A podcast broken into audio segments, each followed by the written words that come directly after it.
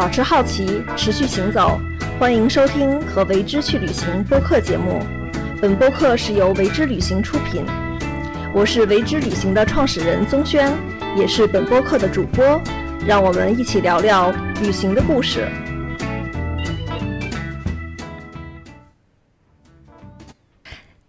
大家好，又到了周二的和为之去旅行播客节目，我是宗轩。和老样子一样，我现在呢在位于北京望京麒麟社的有代咖啡九霄电台向大家进行直播。今天做客和为之去旅行的嘉宾是中国米酒的创新实践者，也是拓荒者黄瑜。嗯，今天呢，我们就跟黄瑜再聊一聊米酒的故事。黄瑜你好，钟轩好，大家好。呃，黄宇，我就是在我们节目开始之前啊，那可能还是需要让你来更进一步的向大家介绍一下你自己。呃，其实介绍应该蛮简单的。我因为是半路出家酿酒嘛，在我的有限的这个生命经历里面，我的前一段酿酒之前，我是一个学画画、学美术、学设计的一个职业设计师。做了十年的广告公司跟设计公司，然后呢，从爱喝酒到去酿酒，这个酿酒的时间到今年呢，应该九年了吧。现在我也可以说是一个职业酿酒师吧。嗯，呃，就刚才你在提到啊，就是你之前是一个设计师，然后又会变成一个职业酿酒师，其实这是一个很大的职业轨迹的变化啊。我特别好奇，就是什么促使你？有这么大的跨越，嗯，因为很大的一个原因，我应该是一个爱喝酒的人。如果要稍微夸张一点说，我算是一个酒鬼吧。应该是从爱喝葡萄酒，再爱喝清酒，以及对于喝酒的不同产产地，你会都会去嘛？从去喝呃了解葡萄酒的酿造啊，以及了解清酒的酿造，回归到我们自己这个国家的时候的话。去我们国家不同呃省份、不同的小地方去了解中国的不同地区所产出来的酒，这里面肯定是包括我们自己的白酒，还有非常原生的米酒。中国米酒在中国的历史这么长时间，从来没有一个非常具有历史以及非常有影响力的一个米酒品牌或者米酒类别吧。但是在日本。非常多，日本清酒厂就一千多家，所以说我可能是因为有综合原因，我觉得这个里面有机可图，但呃，出发点是非常明确的，但我不知道为什么这么长时间阴差阳错就把我自己生生的变成一个酿酒师，这个其实是一个跨越比较大的，因为投机到投身。到最终全力以赴，其实这个过程还是呃变化蛮大的。嗯，就是我感觉这里面故事还挺多的，就是我们慢慢聊啊。你刚才提到了你那么喜欢各种各样的酒啊酒，那我想知道就是米酒为什么最后落脚到米酒这件事情上？嗯，从大的来讲，因为我应该近六七年有一个偏好偏好，应该爱喝清酒，但是呢。从我自己从这个出生到生长，以及从那个简单到认知的我们这个国家当中呢，米酒的传统跟历史其实是非常长，至少三千年以上。但我有时候会老想，因为爱喝，呃嗯，我们不能带这么大的一个民族情绪去看。但因为毕竟日本的清酒现在确实是比我们想象中的要好，所以说我我会其实是带着遗憾，带着这种呃念想进入这个领域的。然后慢慢的，因为这个时间一跨度完了之后的话，其实是把自己的对于说选择呃从喜呃呃简单的认知到相对呃深刻一点对技术以及对自我个人的一个改变嘛，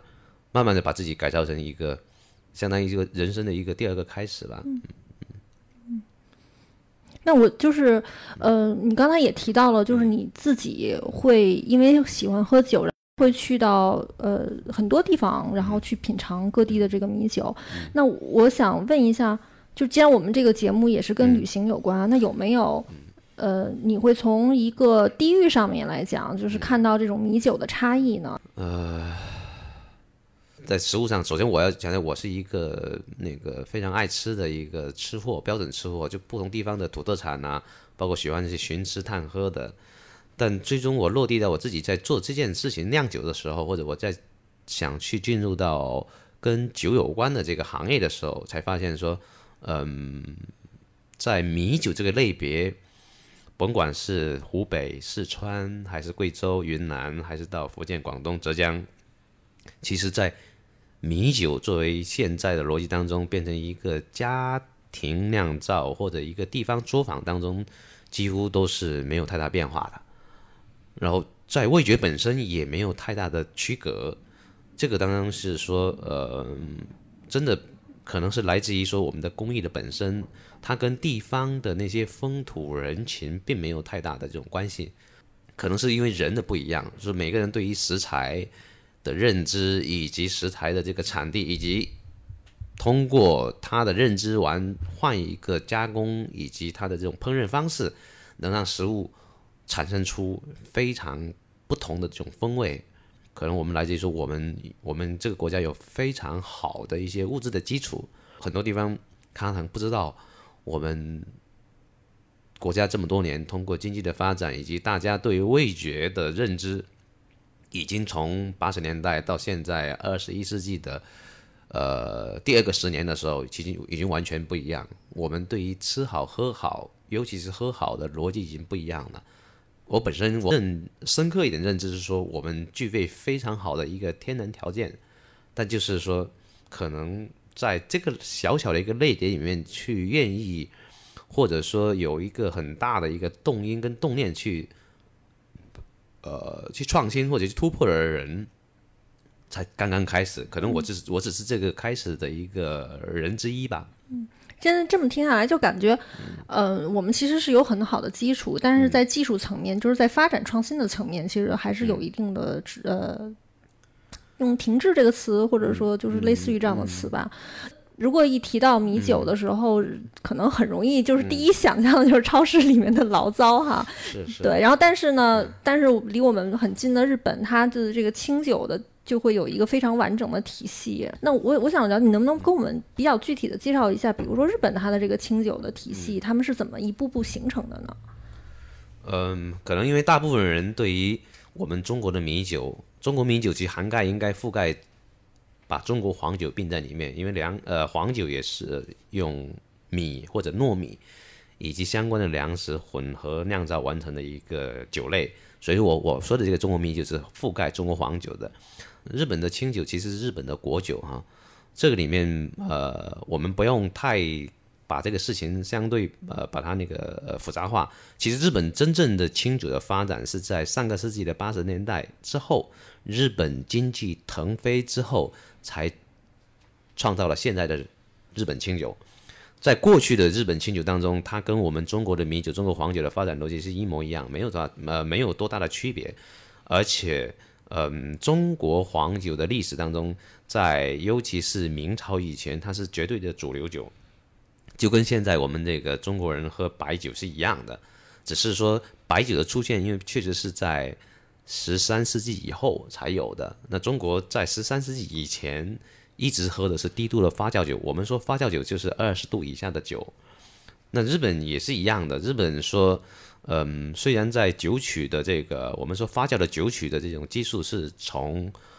北宋时期从中国传过去的，但是在近一千年当中，其实它也没有多大变化。这个是来自于说人，我认为是对于物质的这种味觉的这种判断，因为早期当中我们是以一种什么，是以生存逻辑，而不是以美食逻辑。所有东西说美食美学，我我自己个人认为哈，它一定是跟经济发展是有绝对关系的。日本在二战以后，经济恢复到发展到腾飞，一九八零年这个过程的恢复期之中啊，一一九八年以后，这个国家突然经济进入一个非常高度发达状态当中的话，日本人喝的很多全世界非常优质的好的酒，尤其是葡萄酒。他们才会回归到说他自己本民族的这个清酒，就是米酒，嗯，需要重新去整理跟收拾放大一下，那就才会有说啊，一九八零年现在出现 N 多的具有全世界影响力的一些日本清酒，比如说龙泉十四呀，比如说塔基啊。真正日本在八十年代，上个世纪八十年代已经开始进入腾飞，我们八十年代才是接近改革开放的最初阶段。我们那时候还在于是什么解决温饱问题呢？温饱问题没有解决之前，因为酿造酒是要耗费粮食的。其实对于不要说单独耗费粮食，而是对于美食的这个逻辑，其实是什么是很匮乏的。到现在已经经历过二三十年之后的话，我们其实不是一代人两代人的问题，而是还是因为经济发展让我们富足完之后的话，我们每个人对于美食跟美酒，包括美好生活的一种什么，其实还是一样那种追逐以及对那种的向往一样，才会对味道。我们说，对于味觉、对于嗅觉，才会有一个相对比较成熟的一个判断力。嗯，我觉得这个是一个我自己个人的一个经历，因为我是一个七七年生的一个人，从小时候到现在发展当中的话，是从一个物质匮乏年代到物质相对丰富，到现在过剩的一个年代当中的话，才会说认知说，嗯，觉得去愿意从开始这种投机到后面愿意投身。到现在说全力以赴去做的时候，我觉得这是一件美好的事情。这个不单是我个人观点，我认为应该是我们这个国家到这个时候一个很多人的一个特别美好的一个愿望跟信念吧。对，因为就是从最开始的这种呃满足最基本的这种生存需要，然后慢慢的就会变成要要逐渐满足一种审审美的这种需要了。是是，嗯，因为就跟刚才说的这个醪糟，因为醪糟更像一个食物。对。但是酒了嘛，酒是一个，其实是一个精神性的一个刚需一样，酒是不能解决温饱的。你只有吃饱饭，吃饱完，吃饱饭之后，你才会想到喝酒，才会需要通过酒精让你的情绪进入一个什么相对比较呃比较释放或者比较开放的状态，愿意去表达，愿意去分享。但我觉得这个一定是跟时代、跟我们这个国家的一个发展也有巨大的关系的。醪糟跟白酒。区别什么？因为它是一个高度酒，高度酒，尤其是在一个特别时代的一个呃，我们我们经历过这种呃呃那个从过去的封建时代到后面的民国时代这种特别艰难的战争啊，以及这种历史的大变迁当中的话，很多人需要通过蒸馏烈酒，第一个，比如说喝酒能御寒，对吧？喝酒能缓解这个高度紧张的这个情绪状态。喝酒能他让他度过非常焦虑的一个什么精神崩塌的一个简单的逻辑当中，醪糟呢，是因为在很长一段时间，我们我们对醪糟的认知当中，很多人以为它是只是因为它是一个食物，比如说醪糟鸡蛋、醪糟汤圆，但是醪糟在过去的中国人不是指一百年，应该至少是在一千年当中，醪糟是一个中国人特别获取甜味道当中一个非常重要的来源，因为醪糟是甜的。这是粮食通过发酵，对于我们一个经历这么多时代更迭当中特别苦难的一个民族当中，对于甜的一个什么，就是一个美好的向往。我觉得这是，嗯，作为大部分人类当中一个非常朴素的道理，就是因为你在艰难、最艰呃再糟糕的时代、再艰难的一个生活阶段当中的话，就那么一口甜，嗯，会让你缓解所有的一些情绪，就是觉得你。你对未来，你对生活，你及对以及对于当下所有的一些困境当中的话，会有所什么？会有所改变。我们其实我们中国人在整个这种应该至少两三千年的这种呃意识形态的这种进化或者这种提升当中的话，其实中国人整个的这个民族情绪的话，相对是比较温和的。米酒，我们说低度发酵酒不只是米酒，因为呃，应该水果酒也是在中国传统酒里面占了一个很重要比重，只是说。粮食的发酵酒这是一个主流，一个一个如此融合的一个民族当中，对于一个呃情绪状态表达相对比较温和的时候的话，对于这类饮品带酒精的饮品当中的一个渴望跟需求，其实是一个非常本能的一个反应啊。我觉得呃低度温和的一个米酒，更是你的陪伴，它会它会它它其实更更具有关怀性一样。但真理锐酒是什么？它需要更状态，更呃，更要更要燃起的一种状态去冲击，去去去完整或去更大的完整的表达成年人世界当中的一个是另外一个世界，就是说什么意思呢？为什么在烈酒当中更愿意是表达成功逻辑？它会是这不只是我们这个国家，其实整个欧洲国家对于说需要用烈酒去在一个体系内，尤其是代表嗯成就者，他会用烈酒来表达他这个情绪的饱满性。醪糟呢，严格意义上不能叫酒，它更多是一个食物，因为是来自于甜以及它的营养性。嗯嗯。但我觉得对于爱喝酒的人当中的话，嗯，或者是说对于更别说像我这样的一个酿造者哈，我觉得爱喝酒是以更多是真的是在日常陪伴当中的话，它是一个特别简单以及特别朴素的一个什么去释放。过去的全世界当中会把酒精当做一个非常重要的一个社交介质，但我觉得在未来当中，酒精应该更像一个什么？更像一个情绪的一个释放口。这个表述，呃，就让我很诧异，就是让我感觉到耳目一新，因为就没想到这个米酒啊，它实际上它，嗯，它的一种精神内涵其实非常的丰富。那我就有一个问题就很好奇，就是你在呃做了这种十年的酿酒的这个过程当中，你觉得你的心性有变化吗？既然米酒它是这么一个温和的一一种陪伴的话，因为因为。嗯，因为问到这个问题，如果聊到每个人内心一个世界变化的时候，我觉得，呃，如果要稍稍微简单去说，我其实是，呃，通过一个投机者或者一个酒鬼，到现在成为一个职业的一个酿酒师，我觉得我现在应该是非常职业的，就是因为那是一个技术的一个一个技术标准嘛。另外一个说。嗯，我现在可以称之为自己还算是一个合格的一个品酒师一样。这中间有一些习惯性的变化，比如说在之前，至少说这个十年按九年吧，往前的四年当中，我过去的不管是我的工作经历当中，还是生活经历当中的话，我相对来讲还是不着边哦。比如我是一个烟鬼，但现在呢，我可以这么说，我不但是。戒烟呢，我是非常讨厌别人抽烟。一个屋子十个人，如果有六个人抽烟呢，我身上应该是全都是烟焦味味的。但是第一件事，我回家的时候，第一件事我把衣服全部脱掉了。那就是这个东西在呃过去我认知当中，这就叫矫情，因为你你觉得特别麻烦。但现在当中是说，呃，我接受了这样的一个你的这种人生的一种阶段性的改变，或者对于你的个人的这种。不只是职业改变，而是认知的改变，是因为做这件事情，是因为做这件事情当中，真想去做到他，你认为当中的那种匹配，说它可以跟清酒跟葡萄酒放在一条等同线上的时候的话，它需要付出很大代价的。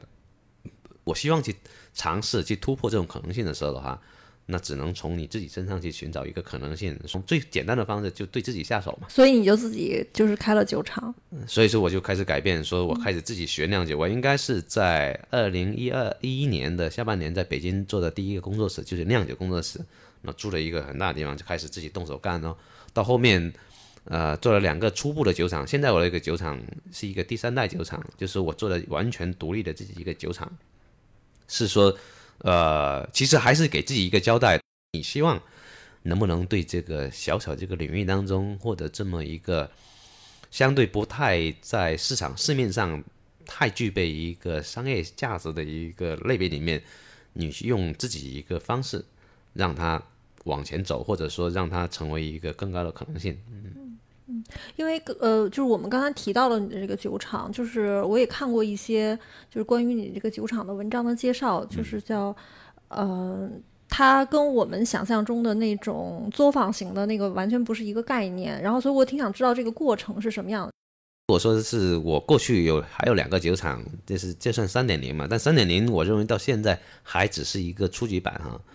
那我这不是因为可能这个过去跑的地方也多嘛，然后那个我又是一个学美术设计出身的，也做一些小型建筑啊，都做过呀，所以说酒厂就会有一些自己个人的一个偏好。所以说，呃，先说这个三点零产生的，之前还有个二点零，二点零是一个设计版的。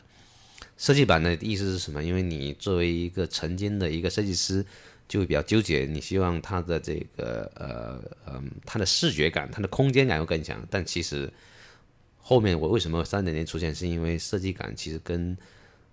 你的生产的标准、你的卫生标准、你的这个酿造的这种流程的需求其实是不一完全不一样的。一个因为过去过去不懂嘛，过去也不知道嘛，这是学费啊，最终才有创造现在酒厂。但依然即使在这么样的条件之下的话，我也需要对我酒厂自己有一个基本认知，因为我这是我占用于我一部分时间我要工作的地方啊，就这样美化，就是可能对于我。我们这代人嘛，或者我这样的一个创业者，或者这个职业呃从业者当中的话，总是会把自己的这种很多看起来不切实际的呃不切实际的一些想法，然后呢转化成个人的一个动念，或最终最终形成自己的目标。但我觉得这些东西太重要了，因为一旦从投机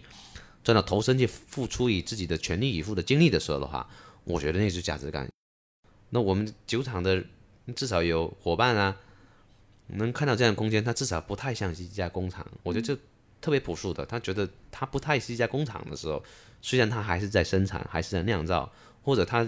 这样的空间，或者有这么一个这种嗯带头人，或者有这么的一个环境，他会觉得，因为他不一样，那种职业自豪感就出来了。就是其实有些时候就这么一点点的不一样，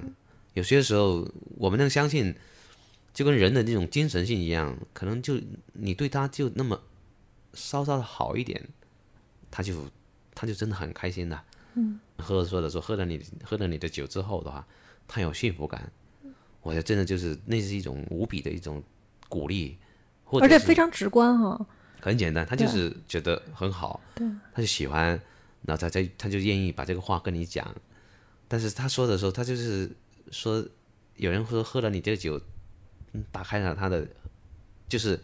就是对酒的认知这扇门被你打开了。纯粹酒精都是不好喝的，但是你可以通过不一样方式让他打开他对于味觉跟嗅觉非常美好一面，那就是工艺的问题。说能能闻到特别好的这种香气，什么瓜果香啊、花香啊，这些东西其实都是。人类当中非常本能的一个美好性的一个想想的一个概念呢。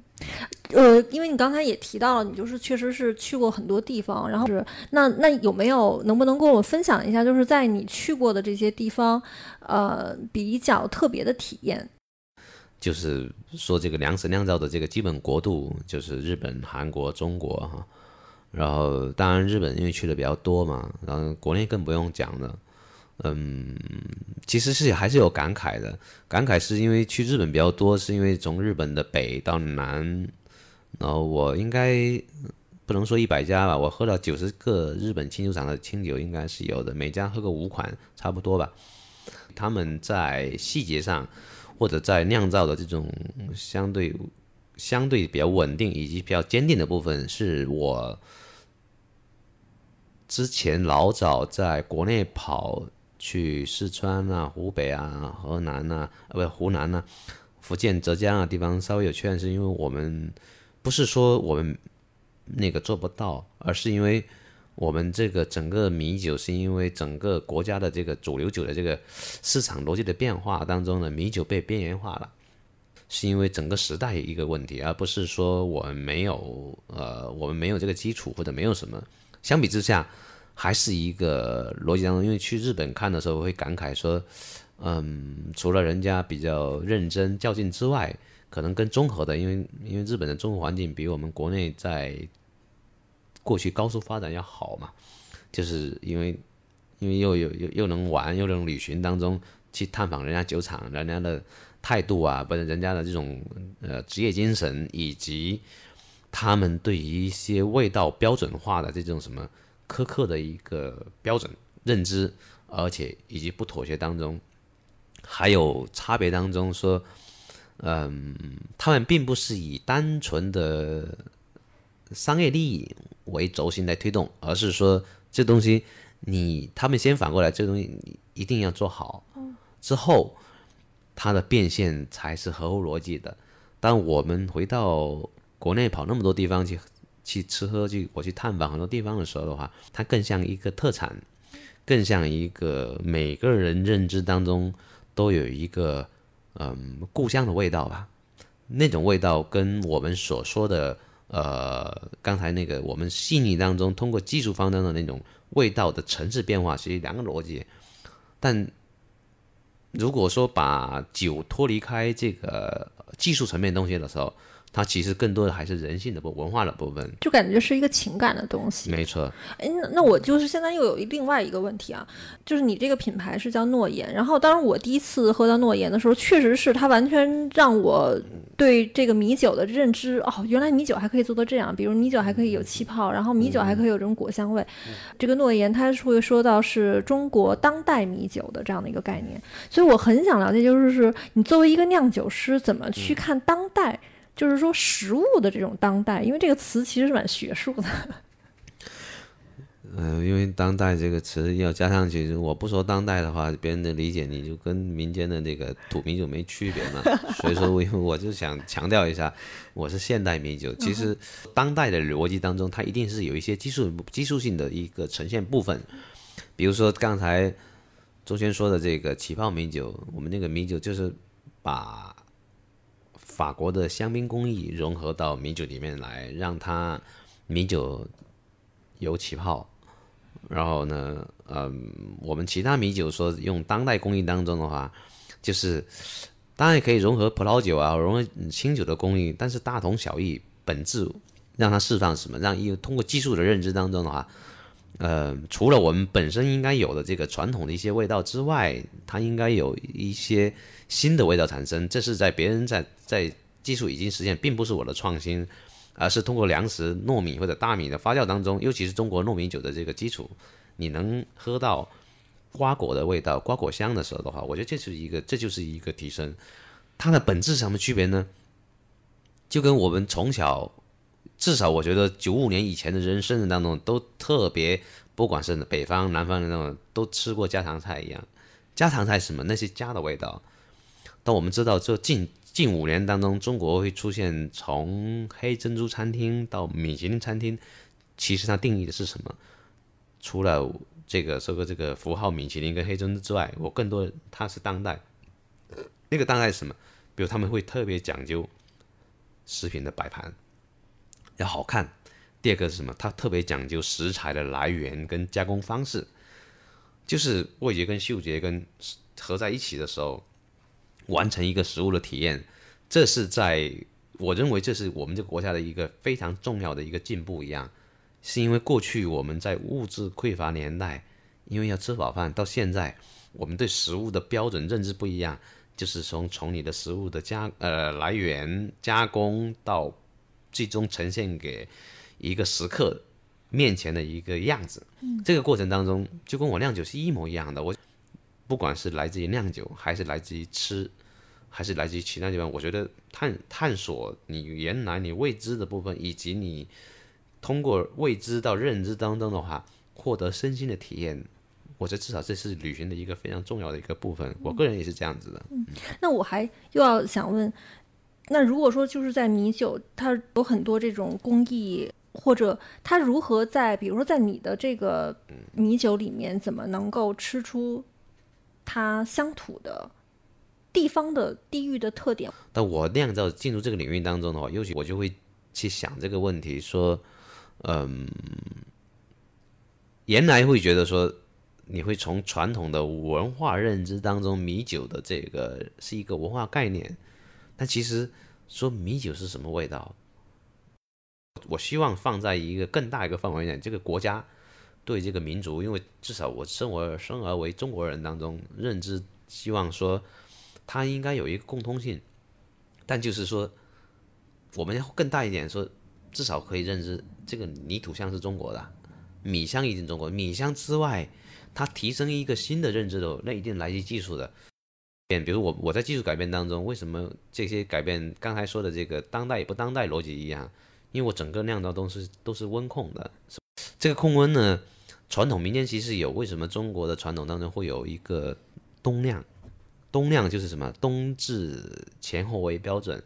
但冬至前后为标准，其实在气候学上逻辑上，日夜温差是比较小的，白天温度跟晚上温度比较小，但你想，温度越小，在酿造技术上，就是说它发酵产生的杂味会更少。这些东西是风味的形成，是说在酿酒的时候，温度很重要性的时候，我的我现在我的酒厂可以全年酿造，是因为我用设备，我所有的温度是全年是可以控制在。跟冬酿一个逻辑标准，这就是传统认知。传统认知是来自于技术，过去的人积累了一千年、两千年的标准点在什么地方？是因为要控温嘛？因为只有冬至的这个冬天这个温度当中，日月呃日白天跟晚上温度比较小，温差比较小的时候，对这个风味转化是最小的。我觉得这个是一个，就是它是一个什么？它是一个科学逻辑，它并不是一个什么，不是一个文化逻辑。就嗯，真正的是什么？这个东西，这个东西需要被放大。我们去说中国酒，不管是中国米酒还是中国其他酒当中的话，是在于对技术的解读，是来自于说我们对于现有的这个产品本身或者这个技术本身当中的话，是跟传统一个文化概念之外，我们需要用一个技术是什么？去通过时代不一样，因为每个人的时代是什么？因为物质丰富着，我们需要去重新解读，让它变得更丰富，而且能具备高度的分享性。我们我们这个，我相信我们那个民族，我们这个国家的价值观，其实还是非常的具有包容性的时候的话，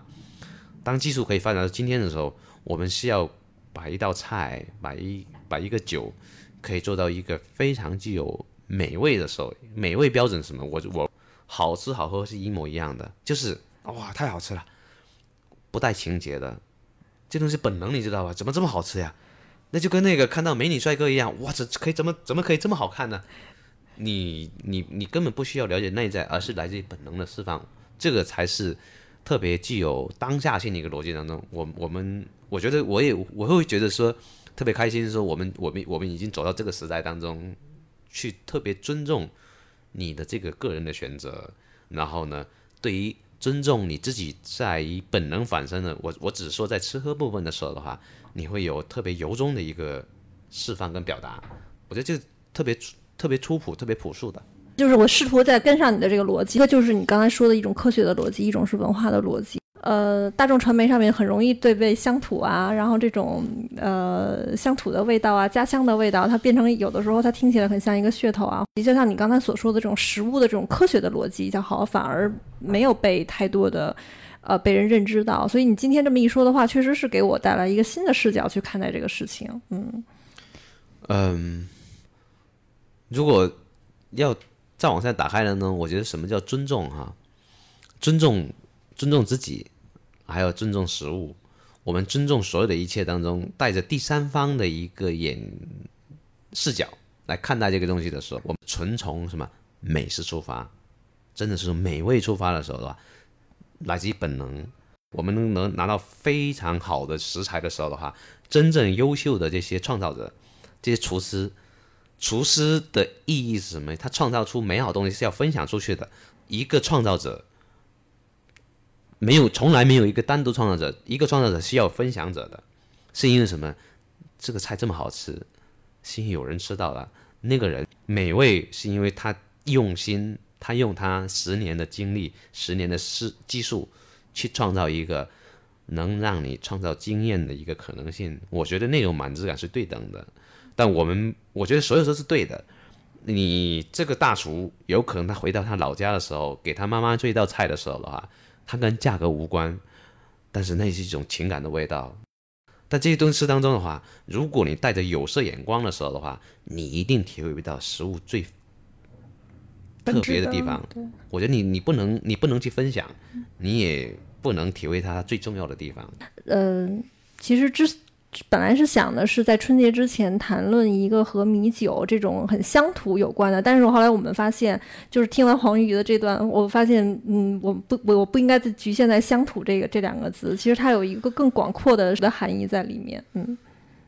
呃，但非常感谢，就是马上要结束了哈，就说这个部分，我对于乡土我是有非常重的情节的。为什么要强调这一点？我的出生，我就是在一个中国南方的一个古镇里面长大的。而且我是真的是对于吃跟喝当中，虽然呃来自于这个妈妈，来自于爸爸这种这种特别小的一路的这种呃在成长当中给你留下一个非常深刻的，过一点说它是基因的记忆一样，但是并我现在作为一个另外一个味觉的创造者当中，但对于一个真实当中，我面对于世界当中以什么叫美味跟美食跟美酒的时候的话，它应该是它应该是另外一个逻辑。是说什么？我因为我们在不断的改变，我们不断的这个成长，我们不断的进步，我们要接受这样的改变，我觉得这才是真正的美好。嗯，跟不呃不一定跟酿酒有关系，但我觉得这是不是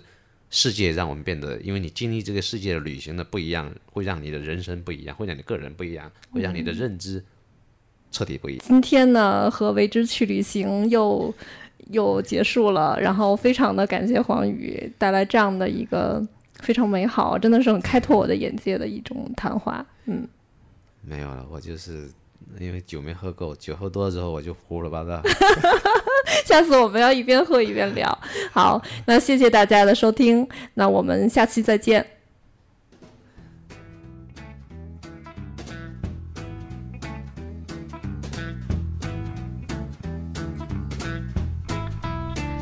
感谢嘉宾的分享，也谢谢你的倾听。欢迎关注“为之旅行”微信公众号，了解更多播客内容。让我们保持好奇，持续行走，和为之去旅行。我是宗轩，我们下期再见。